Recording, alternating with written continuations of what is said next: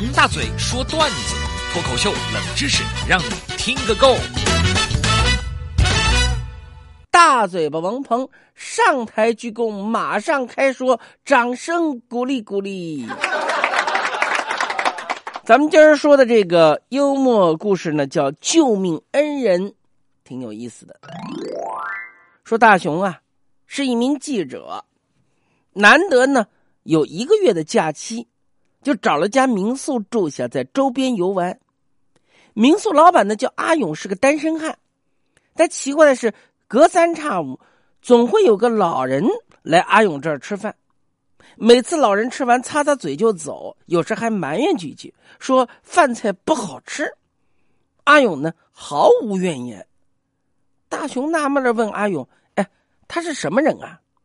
那阿勇笑笑说：“呃，他是这里的村民，呃，住在村头，无儿无女，生活贫困，偶尔来我这儿吃吃饭。”大雄一听呢，肃然起了劲。哎呀，如今的人有这份善心，真的是太难得了。几天以后，大雄还在睡觉，被外面的吵闹声惊醒，出去一看呢，原来是阿勇和老人在争吵。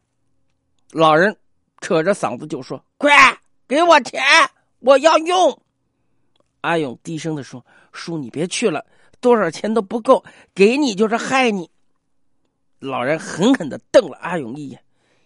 忘恩负义，亏我是你的救命恩人，你就这样待我吗？阿勇依然不答应，老人只好悻悻离去。什么？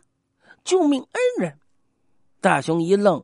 如果是真的，阿勇如此对待老人是有点说不过去的。这一下子，大雄的职业病来了。他是个记者呀，他来兴致了，决定探个究竟。他就在村里面到处打听。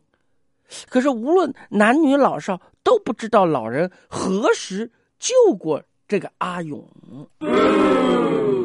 大雄没办法，只好亲自去拜访老人。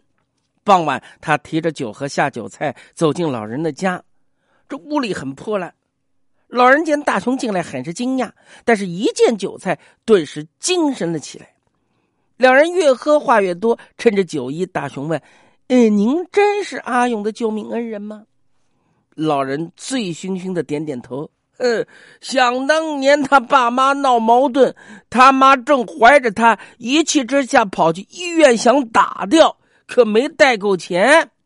他在门口遇到我，找我借钱，我急着去打牌，打牌，对吧？用钱我能借给他吗？你说我没借给他，这孩子没有做成手术保住了，那我是不是他的救命恩人啊？啊！